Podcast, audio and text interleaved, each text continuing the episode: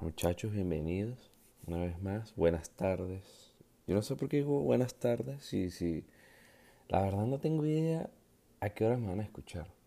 Y tampoco tengo, aparte, no tengo idea de quién me va a escuchar. De repente me escuchan unos amigos ahí que yo le dije que yo le mando el episodio y tal. Pero bueno, esta es la segunda vez que grabo este episodio, por eso estoy como que medio, no, no, no la he ya, sino que me acabo de acordar que lo había grabado. Y había hablado 17 minutos paja. Bueno, eso fue el que quedó grabado. Realmente hablé como unos 22. Y bueno, en fin. Este, quería empezar hablando de ciertas cositas que me tienen preocupado, entre ellas eh, la pérdida del la tinto 3 a 0. Más que preocupado, es una desilusión, obviamente, que, que estaba pensando, es básicamente tener un crush que no te termine de parar bolas. Eso es la tinto. Porque de repente el crush te responde una historia. Te responde una historia, hablan cinco minutos, tú quedas loco bolas como que marico sabes, coroní, entre comillas, y de repente te vas responder. Entonces el vino tinto te gana un partido, ¿no? Te gana un partido, te ilusionas. Viene el otro partido, en el caso de tu crush, le invitas otro, le, le, escribes y te dejan visto. O de repente salen, salen, un, salen y se dan los besos, ¿no? En el mejor de los casos. Que esto es lo equivalente que el vino tinto gane. En el siguiente partido el tinto pierde. ¿Qué pasa con tu crush? No te responde. Te dejan visto. Más nunca. Y es como que tienes esa y de repente responde otras historias, ¿sabes? Qué sé yo, cinco meses después. Y te responde de nuevo. Medio chanceando. Que es el equivalente a que vino tinto le gane, qué sé yo, a Argentina 1 a 0. Uno dice, marico, vamos a clasificar al mundial.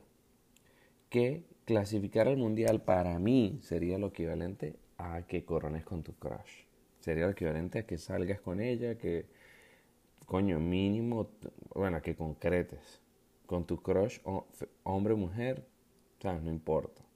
El punto es que, sí, la vinotinto es el crush de los amantes del fútbol, podrías decirlo, de alguna forma es una cagada, porque uno siempre está ahí, uno siempre va a estar ahí hasta que de repente, yo creo que si la vino tinto, luego de clasificar al mundial nos ponemos más exigentes. Es como que ya no es cuando coronas con tu crush, deja de ser tu crush y pasa a ser un culito, tu novia o lo que como lo quieras llamar, ¿no? Entonces esperemos nosotros, los amantes del fútbol, que ocurra eso en algún momento. Otra cosa de la que quería hablar, espero que esto siga grabando, porque no, pues sí, sí está grabando. Rapidito, yo en el primer episodio de, los microinfluencers más o menos y quería, no quería dejar esto pasar por encima. Nathan Apodaca, que es este carajo que sale en, una patineta, bebiendo una bebida, una bebida que aquí en esta la marca es Ocean Spray, y salen otros videos bailando, súper buena vibra, que se ha vuelto viral en TikTok, ¿no? Muchas vistas, la gente lo comparte, no sé qué. Resulta que la compañía le regaló una camioneta con la marca, o sea, obviamente está llena del logo de la marca, no sé qué, llena de Ocean Spray. Obviamente todo el mundo se volvió loco porque él ya es un, no es un influencer. A ver, eh, aquí creo que yo no, yo no sé si, si determinarlo o catalogarlo como un influencer pero me parece que representa un poco lo que esta generación quiere, que es, según lo que él proyecta, vivir tranquilo, ¿sabes? Vivir relajado, sin problemas, sin preocupaciones, esa es más o menos como que la vibra que él proyecta. Entonces hay mucha gente que se conecta y lo ve, bueno, yo no soy fan, la verdad, pero sí me parece cool, pues, o sea, me parece cool que, que, que él sea con una persona de repente ya medio vieja o qué sé yo, independientemente de lo que está viendo, que lo que él comparte nunca es nada así súper lujoso, sino que, o sea, tripeando en cualquier lugar. Entonces, em, creo que por eso tienen valor su, su, su imagen. Y, y bueno, para compartirles un dato, cuando luego, luego de que esa canción, eh, ya, ya, ya, No, no estoy leyendo mal. Estoy, es que lo estoy leyendo un artículo aquí y yo había leído unos datos, o sea, específicos de que las ventas se habían doblado. Entonces quería darle, quería darle, quería darles el dato específico de cuánto, cuánto fue que se dobló. Pero bueno, en fin, si pueden buscarlo en TikTok, pueden ver sus videos. Ese es el público al cual él llega. La mayoría son personas en Estados Unidos porque él vive aquí. Y, y obviamente eso lo que va a traer para la marca es una locura. O sea, se van a doblar las ventas sin duda. O sea, van a, van a haber va a haber un aumento de las ventas. Y la exposición de la marca es increíble porque ya ocurrió de forma genérica. Entonces, porque el, el, tipo cuando publicó uno de los videos de él en patineta, él estaba bebiendo el Ocean Sprite, ahí Ocean Sprite no le había pagado nada, ni, ni le pidió que lo hiciera, sino él lo estaba haciendo por, auténticamente. Entonces, el community manager, el director de marketing, quien sea que tuvo la idea de contactarse con él y, y hacer esta, esta acción, es un crack, porque está en la jugada. Está en la jugada y es una forma de conectarse con las audiencias más jóvenes, porque la mayoría que lo siguen son jóvenes. Y es, me parece genial. Entonces quería empezar con eso para hablarlo por ahí. Hay un, si lo quieren leer, el, artículo está en Los Angeles Times y usted puede, yo busqué, bueno, el título del artículo es TikTok star Nathan Apodaca gets a new truck, a lot of views from Ocean Sprite. Coloquen el nombre del tipo, Nathan, Nathan Apodaca o TikTok. ¿Cómo fue que yo lo busqué? Le voy a decir cómo yo lo busqué y lo encontré. Eh, bueno, yo busqué el nombre del tipo. Nathan Apodaca, solo búsquelo así. Em, me, me, pareció, pues, la marca de Ocean Spray lo hizo genial ahí. Eh, bueno, este video realmente era la segunda parte de el episodio que hice anterior de inteligencia artificial. Que me parece que me, cada vez que yo escucho un episodio que grabo, cuando, cuando, lo dejo, cuando lo escucho al otro día o dos días después me parece una cagada. y el pasado no es la excepción porque aparte yo pensé que le iba a agregar como una musiquita al, al, al, episodio al principio, se alargó todo el episodio. una real cagada y pues realmente, realmente no he utilizado ninguna herramienta para editarlo, sino lo publico como sale, no edito absolutamente nada. Entonces, pero es para tenerlo en un lugar y para poder pasárselo a los pocos amigos que tengo, que son como unos, yo diría que unos son unos, lo que yo considero hoy en día un amigos, yo creo que serían unos sólidos cinco. Eh, y bueno, esta segunda parte quería hablarle de unas tendencias que van a ocurrir en el 2021, cosas que van a hacer, se va a desarrollar la inteligencia artificial en esos temas.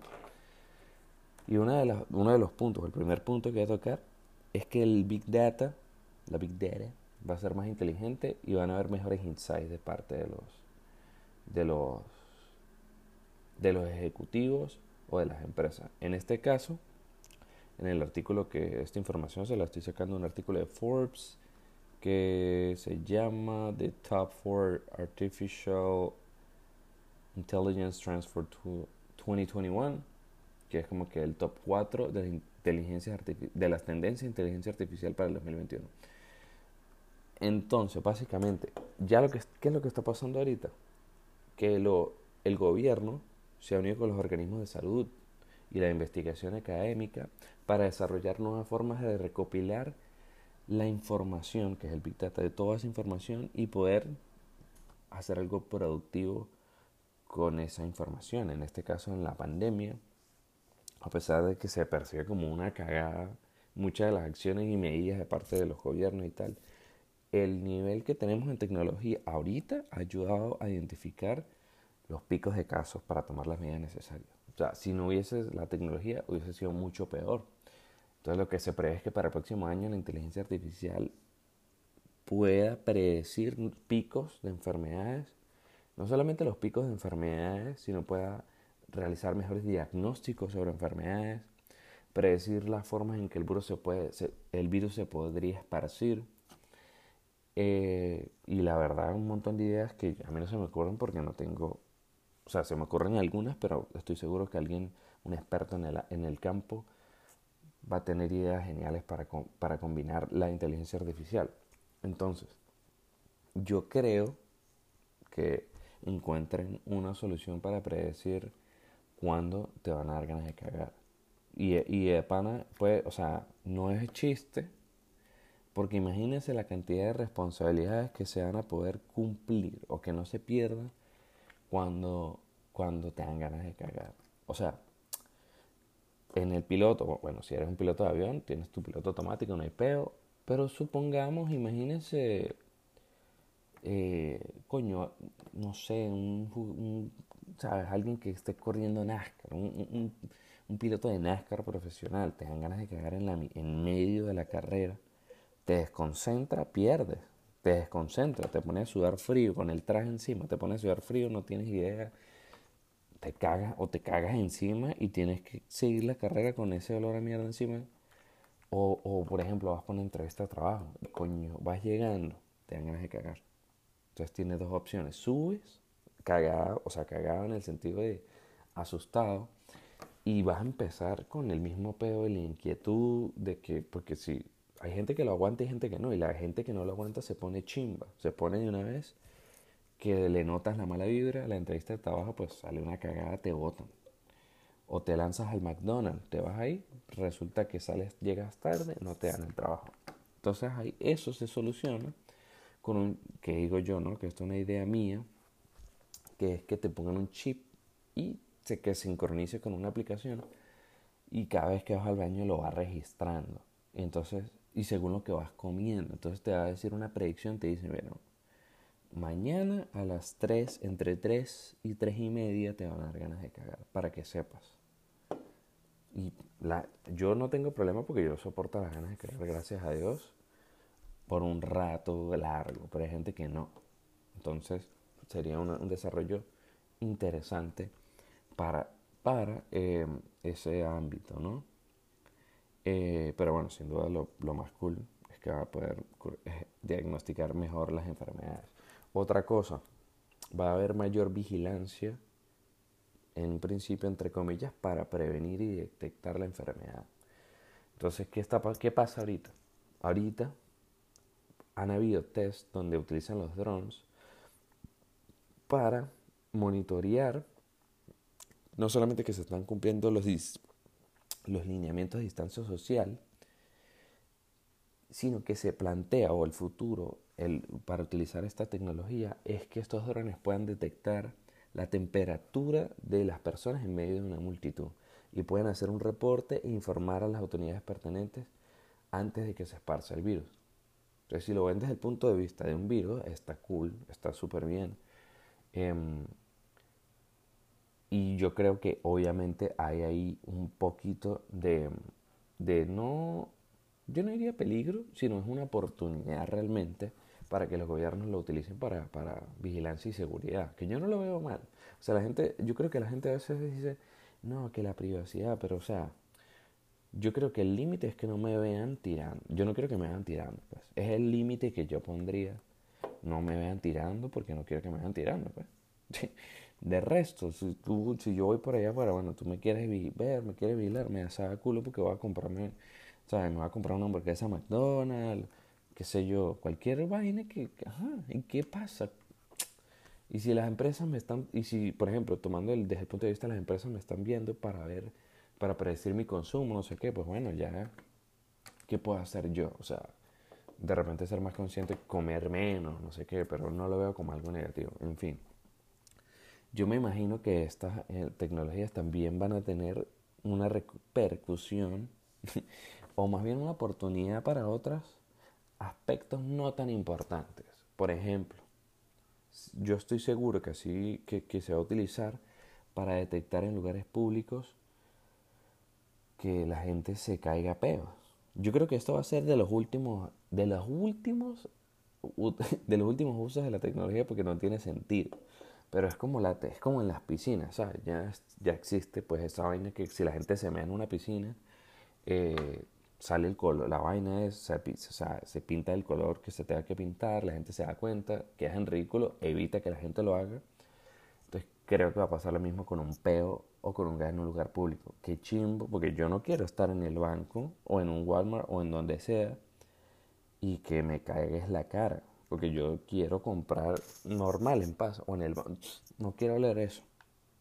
Entonces, siento que va a pasar, va a haber una, ahí no sé, de repente con la tecnología van a, van a, van a estar viendo un mapa de calor de la gente y, y, y, si alguien ¿sabes? Como que hay una diferencia en, la temperatura, le va a llegar una notificación o el parlante, lo va, el parlante va a decir, como que un, una corneta va a sonar, bueno, el señor de la camisa blanca con el short tal, con las botas tal, por favor le agradecemos, aquí tiene que haber una forma de educar decir no se eche más peos, pero esto es lo que no se eche más peos, literalmente, cosa como que cálmese y, y sigue adelante creo yo.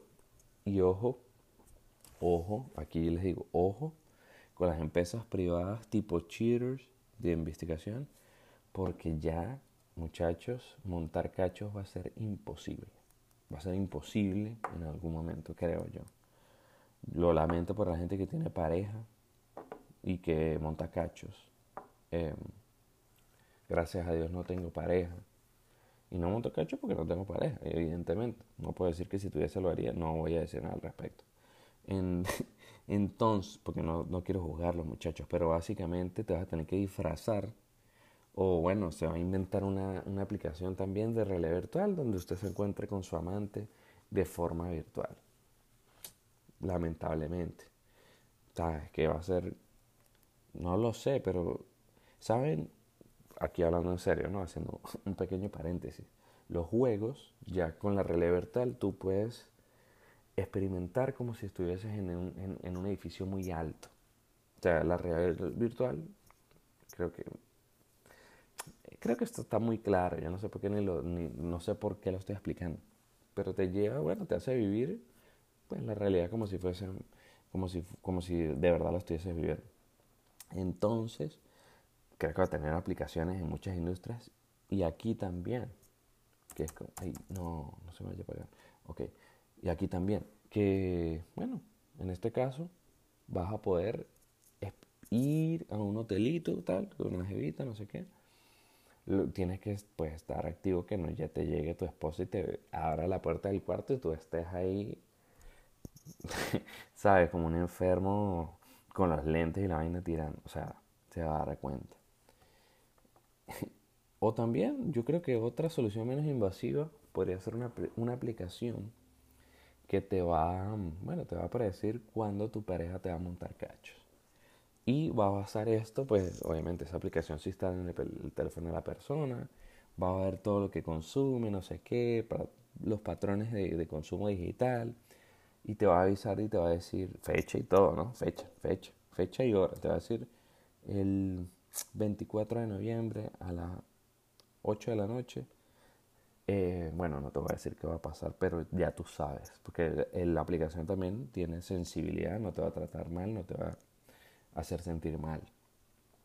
Entonces, por ese lado está perfecto.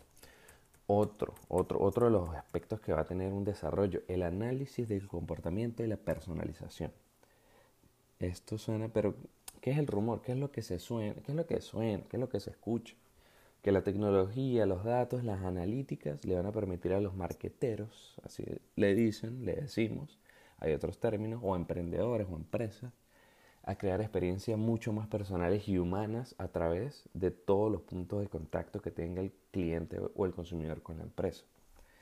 Todas las etapas de compra. O sea, desde que tú, por ejemplo, yo me meto en la aplicación, eh, o la aplicación ya va a tener notificaciones que me avise de ofertas según lo que yo he consumido en la aplicación. Entonces, em, yo ahí eh, básicamente lo que va a hacer es darme recomendaciones mucho más eh, específicas y certeras según lo que yo he comprado. Y no solo se queda en esa etapa.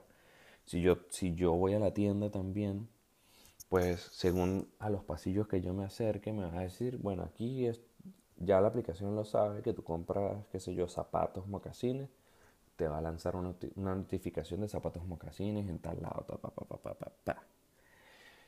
Entonces, esto es una, digamos, como que un artículo de, que hay en una, una, digamos, no, digamos como que no, es un artículo que hay en una, una página de una agencia de marketing que se llama McKinsey.com, McKinsey.com, que, que gallo.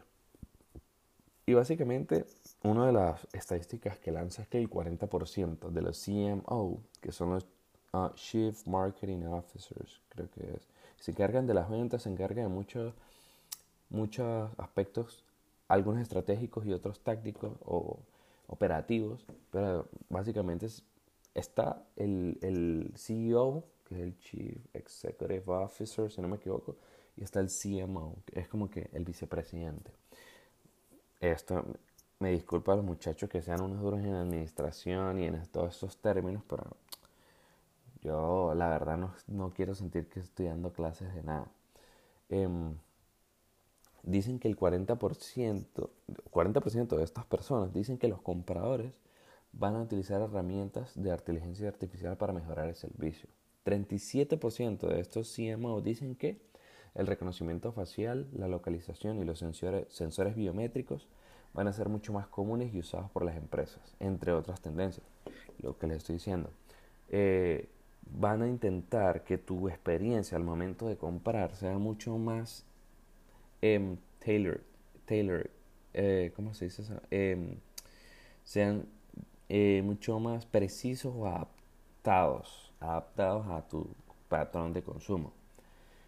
Em, mi único, mi único punto aquí es que sería chimbo que tú, hay cosas, yo creo que hay cosas que a la gente le da pena comprar, ¿no? Entre ellas, por ejemplo, un laxante, de repente, un dildo, cualquier juguete sexual, yo creo que a algunas personas le daría pena, o cualquier vaina que te dé pena. Entonces de repente tú vas ahí, vas caminando y qué chimbo, ¿sabes? Si, si tiene voz, si tiene algún, alguna característica de voz la aplicación, te diga, Mister, Mister, señor tal, o te dice el hombre, aquí no tenemos este dildo que nos ha llegado, que no es el tamaño que tan grande como el que pediste, pero es un buen dildo y la gente se va a dar cuenta, la que está al lado tuyo, alrededor. Es como que, coño, chimbo, chimbo. Entonces, más prudencia para la aplicación, que no sé qué tan real va a llegar en, lo del sex. De repente, marico, no lo sé, o sea, me puedo, me, vas a poder probar los juguetes virtualmente y sentir el placer igual.